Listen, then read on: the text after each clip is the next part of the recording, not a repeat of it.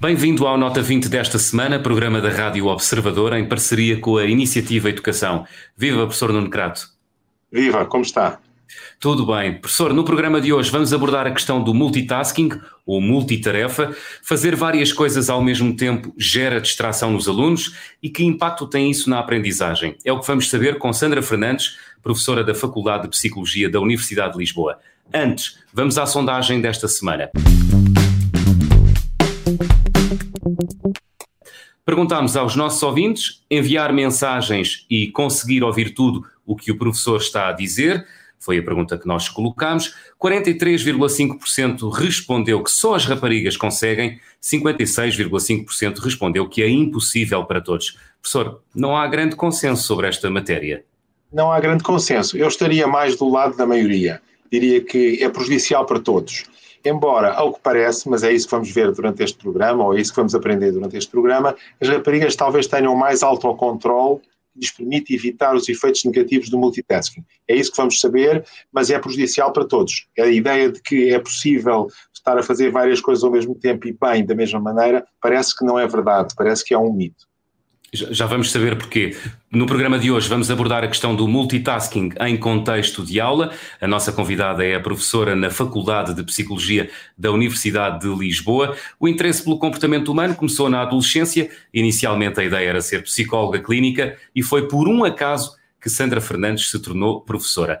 A pedido de um professor, concorreu uma vaga para assistente na Faculdade de Psicologia da Universidade de Lisboa e já lá vão 20 anos. Professora Sandra Fernandes, bem-vinda ao Nota 20. Olá, muito obrigada. Professora, o, nos, o tema que nos junta esta semana aqui neste programa é o multitasking, ou seja, o fazer várias coisas ao mesmo tempo. Pode parecer muito positivo e até muito moderno, mas não é. Sobretudo quando estamos a falar em crianças e jovens em contexto de aprendizagem. É assim? Exatamente. E já agora aproveito para começar por comentar o resultado também da sondagem, não é? Porque Uh, as opiniões dividiram-se claramente e, e, vai de facto ao encontro daquilo que a literatura científica nos diz. Ou seja, nós não temos resultados uh, que sejam consensuais, os resultados não são consistentes, temos estudos que mostram que em algumas circunstâncias os rapazes parecem até ser melhores do que as raparigas, outros em que se verifica o padrão oposto, e talvez uma grande parte dos estudos mostra que não há diferenças entre os rapazes e as raparigas. E concordando com a opinião do professor Nuno Crato, de facto, ambos, rapazes e raparigas, são, são prejudicados. E uhum. sim, neste já, sentido, todos nós somos prejudicados com. Já, já vamos detalhar essa questão uh, de género. Gostava de recuperar a, a pergunta inicial. Um, o multitasking é, é um mito ou não? Sim, é um mito. É um mito e é um mito uh, uh, mesmo o facto de se dizer que atualmente as, os jovens de hoje uh, conseguem fazer muitas tarefas ao mesmo tempo é um mito e é um mito preocupante. E é preocupante porquê? Porque, ao contrário daquilo que se pensa, os jovens, as crianças que, que, que de hoje em dia não estão a nascer com uma arquitetura funcional, cognitiva, neurológica diferente das gerações anteriores e o nosso cérebro, o nosso, e sublinho, não lida com o multitasking. É prejudicado quando faz várias tarefas em, em simultâneo. Sandra, por que é que as crianças uh, não resistem à tentação de fazer várias coisas ao mesmo tempo? Bom, há vários fatores que podem estar na origem dessa dificuldade em resistir à tentação. Podemos começar, talvez, por falar de, de uma questão mais pragmática que tem a ver com a acessibilidade dos dispositivos eletrónicos, com o acesso facilitado à internet no ambiente de aprendizagem, no ambiente escolar. Um, também temos que ter em atenção os argumentos que são uh, encontrados nos estudos de autorrelato, em que uh, a maior parte dos estudantes diz que uh, quando acede à internet em contexto de sala de aula porque a aula está a ser aborrecida, ou porque não estão com muito interesse, ou porque uh, estão com desejo de comunicar para o, para o exterior. No fundo, isto resume-se também a alguma falta de motivação intrínseca para os conteúdos, os conteúdos escolares, e não apenas isso, o próprio controlo uh, inibitório destes comportamentos nos jovens e nos adolescentes ainda não está completamente conseguido por questões uh, de maturidade anatómica, nomeadamente ao nível do nosso córtex pré-frontal, por exemplo. Mas quer dizer, nós já sabemos que as aulas só raramente podem competir com um jogo eh, eletrónico, não é? Portanto, nós temos que, temos que tentar sempre criar nos jovens esta ideia de que é preciso estar concentrado, que é preciso tentar perceber as coisas. E, portanto, Exatamente. desse ponto de vista, está, está, estamos de acordo. Sim, e uh, eu citava uma expressão que é muitas vezes citada nos estudos neste âmbito, da Associated Press em 2010, em que se dizia que dificilmente um professor será tão interessante e apelativo quanto uh, o YouTube. Uh, isto, uh, aliado a uma pouca motivação intrínseca para, o, eventualmente, o, o, conteúdo escolar e o aborrecimento que muitas vezes é incutido na, na, na situação de sala de aula, um, acaba por, acabamos por ter aqui dois aliados que são muito fortes e é uma competição ingrata, não é? Entre o professor e, uh, e estas, estas novas tecnologias que são tão atrativas. Sim. Portanto, se bem compreendido, do lado do aluno uh, deve haver um grande autocontrole. O autocontrole é a chave para, para, para conter essa, essa, essa, Exatamente. apetite pelo multitasking e por fazer várias coisas ao mesmo tempo, enquanto assiste a uma aula ou enquanto faz os trabalhos de casa, é isso? Exatamente, são chamados os comportamentos autorregulatórios.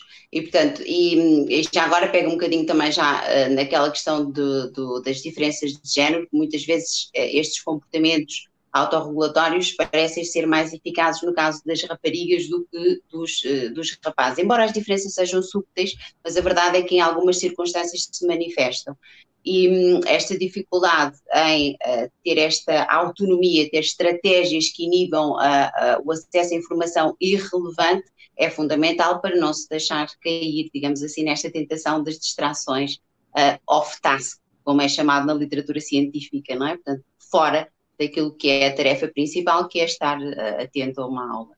Portanto, se eu estou a entender bem, a vantagem que terão as raparigas em relação aos rapazes, e já se sabe que isso é discutível, não é tanto a capacidade de fazer várias coisas ao mesmo tempo, mas é mais a capacidade de evitar fazer várias coisas ao mesmo tempo.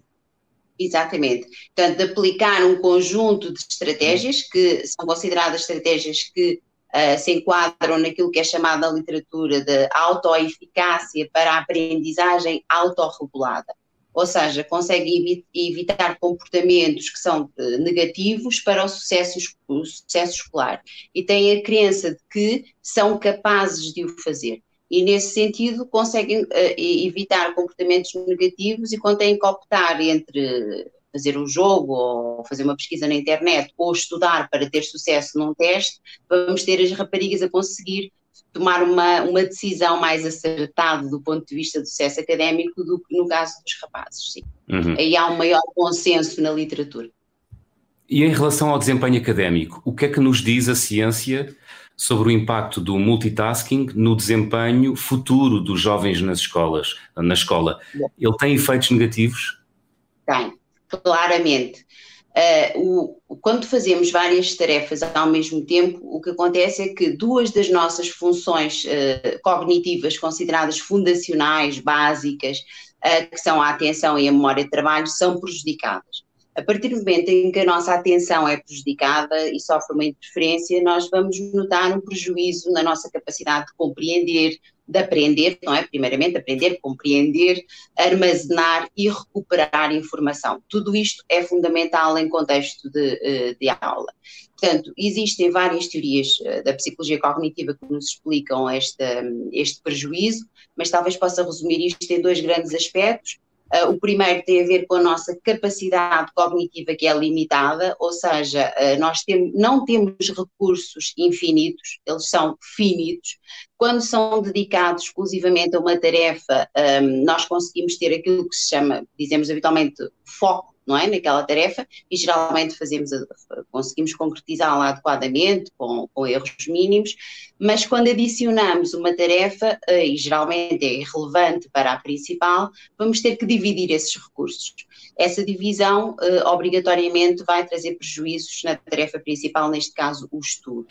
Quando as tarefas partilham recursos da mesma natureza, que é o que acontece, por exemplo, numa sala de aulas, estamos a ouvir informação verbal. Se estamos a, a escrever mensagens de texto, estamos a lidar com informação verbal. Portanto, temos duas atividades a competir pelos mesmos recursos. Então, isto aliado à nossa capacidade limitada, vamos ter um prejuízo significativo na recuperação, neste caso, neste exemplo, da informação verbal. Uhum. No caso da condução, por exemplo, é fundamental nós termos os recursos visuais disponíveis. Quando usamos o telemóvel ou olhamos para o telemóvel, vamos competir na modalidade visual nestes recursos, não é? Portanto, estes prejuízos também estão relacionados com esta competição de recursos da mesma natureza. Uhum. Sim, mas se, eu não se eu entendi, entendi, entendi bem, desculpa-me estar sempre a interromper, mas se eu entendi bem, por exemplo, se uma pessoa estiver a estudar uma matéria qualquer mais visual e estiver a ouvir música, não é tão prejudicial como se estiver a ouvir a rádio, com, com, com texto ou com, ou com uma discussão. Palavra. Com palavra, não é? O que acontece é que, geralmente, quando estamos a ouvir música, nós não temos que interpretar a mensagem, não é? E não temos que dar uma resposta, digamos assim, a essa tarefa. E uh, uh, isso já será outro, outro tipo de teorias, mas, bom, a ideia é que nós temos uh, recursos com as mesmas modalidades e depois podemos ter respostas com as mesmas modalidades. Uhum. Ou seja, tem que escrever uma mensagem, eu estou a usar uh, o, o, mesmo tipo de resposta se eu tiver que uh, dar uma resposta oral, não é? Portanto, vou usar os mesmos mecanismos. Por exemplo, Mas, por exemplo, tiver... estudar, por exemplo, estudar violoncelo enquanto se ouve música ou ler um texto vai... enquanto se assiste a uma, a uma frequência, a uma, a uma conferência. Exatamente. são completamente incompatíveis. Exatamente, exatamente. Vamos avançar até porque há uma questão que agora inquieta muito os pais, as aulas eh, online, que são o tipo de aula que por força das circunstâncias é o mais eh, frequentado pelos alunos nesta altura. Eh, professora Sandra, estas aulas, as aulas online, elas são mais propensas a que os alunos se distraiam e se dispersem noutras tarefas que não as da aula? Sim, são. Bom, aquela acessibilidade aos dispositivos eletrónicos de que eu falei inicialmente, aqui não só estão acessíveis, como estão a ser usados, não é? Portanto, nós estamos com o computador, temos a internet ligada, não é? Portanto, está disponível. Esse é um dos aspectos. Mas há outro muito importante, que é a presença física do professor, que não está neste momento. Uh, é virtual, não é? E nós sabemos que a presença física do, do professor, e os estudos mostram isso, é por si só um inibidor das distrações. Quantas vezes nós já dizemos, é, agora gostava que me ouvissem, agora um bocadinho, não é? Portanto, o que é que acontece? Nas aulas online, esta interação e esta presença física não, não existe, ou pelo menos não existe com a força que existe nas aulas presenciais. Uhum. E além disso, e voltamos um bocadinho à autorregulação, o aluno na, na, aula online é responsável por si próprio, não é? também tem, está relacionado com esta interação com o professor.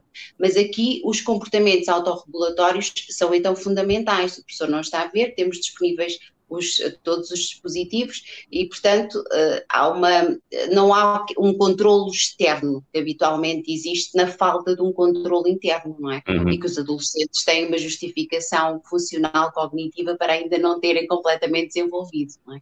E, na, e nas aulas online até dá para fazer uma dupla marotice, que é desligar a câmara ou desligar o microfone. Pois é, é verdade. tenho, uma, tenho uma última pergunta. Como é que os alunos podem evitar a pulsão para o multitasking e o que é que os pais podem fazer sobre este assunto? Sim, eh, quando estamos a falar de crianças e até mesmo adolescentes, eu acho que aqui os pais, os cuidadores e o professor, obviamente, têm um papel fundamental. E a ideia base é criar uh, condições para desenvolver aquilo que nós falámos há pouco, não é? Portanto, aquela autoeficácia para a aprendizagem autorregulada. Como fazer isto? Portanto, se desde cedo a criança ou adolescente estiver habituada a ser autónomo e responsável pelos seus comportamentos, não é? Obviamente que terá que ter a monitorização dos pais uh, e dos professores entre a aplicação de determinadas estratégias e os resultados que são obtidos uh, quando dessas estratégias, mas acreditar também que tem capacidades para o conseguir, não é? Acreditar por parte dos pais e fazer acreditar a criança também é importante, a criança e o adolescente. E depois há um aspecto que também é muito importante e que os pais podem uh, fazer que os filhos não gostam muito, mas que, bom, eu acredito depois, mais tarde, vão entender o porquê, estruturar o ambiente de aprendizagem. O que é que isto quer dizer? Uh, nós temos que estabelecer locais uh, específicos para o estudo, uh, e neste caso sem acesso aos, aos dispositivos, não só os locais, mas também horários específicos para, para esse estudo e, claro, disponibilizar horários e outros locais de preferência, mas quando não, não for possível outros locais, pelo menos outros horários, em que possa usufruir dos dispositivos livremente, não é? Uhum. Com a monitorização adequada, dependendo da idade. E a determinação de objetivos de curto, médio e longo prazo, a par das estratégias para atingir essas metas, e a monitorização externa dos pais e dos professores será fundamental para também promover a tal motivação intrínseca e não só correr atrás da nota 20, é? mas uhum. correr atrás do, de aprender por gosto, não é? Portanto, que é aquilo que é fundamental. Professora Sandra Fernandes, muito obrigado por ter vindo ao Nota 20 desta semana. Muito obrigado. Eu é que vos agradeço. Muito obrigada. Professor Nuno Crato, estamos quase a chegar ao fim três notas breves sobre multitasking e não resisto a fazer a piada. Três notas breves, uma de cada vez. Sim, senhor. nem, nem eu conseguiria fazer de outra maneira. Olha, eu, eu, eu gostei, achei muito interessante a ideia de que o cérebro humano não mudou assim tanto. E que, portanto, o nosso nossa maneira de funcionar, de aprender as coisas, não se tornou completamente diferente com o advento da eletrónica. Acho que isto é uma ideia muito poderosa e que uh, nos deve guiar sempre quando estamos a pensar sobre estas coisas. Porque muitas vezes embandeiramos a arco e pensamos, ah, os jovens agora são diferentes, agora estão habituados a fazer tudo ao mesmo tempo, deixá-los fazer tudo ao mesmo tempo. Uh, não é verdade, não é verdade. Nós, eles aprendem como nós aprendemos, focando-se nas coisas, tomando atenção. E por isso, a minha segunda nota era esta mesmo, era que é preciso continuar a prestar atenção para compreender as coisas, como nós prestamos atenção à estrada quando estamos a guiar ou quando prestamos atenção a este programa e não estamos agora aqui, uh, à medida que falamos, a fazer outras coisas porque não conseguiríamos. Depois, no ensino, principalmente no ensino online, isto é ainda mais importante e por isso é, eu acho que é decisivo começar a, a, treinar, a ensinar, a chamar a atenção dos jovens desde o início para a necessidade de concentração. É claro que é muito difícil manter os jovens durante duas horas seguidas concentrados, podem-se fazer intervalos, mas é preciso que quando estamos concentrados, estejamos mesmo concentrados. Muito bem. E o próximo programa é sobre a aprendizagem da leitura, com o professor da Universidade do Minho e coordenador do programa A a Z, uh, João Lopes. Mas sei, professor, que tem uma, uma nota final para, para dar neste programa? Eu gostaria de dar uma novidade, que para algumas pessoas já não é novidade, mas que é uma novidade, eu acho que é uma questão interessante, que é uh, o programa AZ e a Iniciativa Educação lançou esta semana as histórias de AZ. O que são histórias de AZ? São histórias lidas de pequenos contos, eh, sobretudo contos populares portugueses, contos de autores portugueses, eh, contos às vezes lidos por autores portugueses, mas que têm uma peculiaridade que, que é raro encontrar. É que eles são lidos oralmente, portanto há a oralidade, e ao mesmo tempo vão aparecendo no ecrã as palavras uma a uma, de forma que os jovens que estão a iniciar-se na leitura podem treinar a sua fluência de leitura e a sua capacidade de reconhecimento das palavras, tentando ler à medida que uma outra pessoa lê por eles. Eu acho que é uma coisa muito interessante e que os pais podiam verificar no nosso site. O nosso site é o Iniciativa Educação org. As histórias de A a Z são histórias que vão estar a sair duas cada vez por semana e que podem ser vistas em qualquer altura. Julgo que é um recurso educativo interessante para ajudar os jovens a iniciarem-se na leitura. Muito bem, está feito o convite.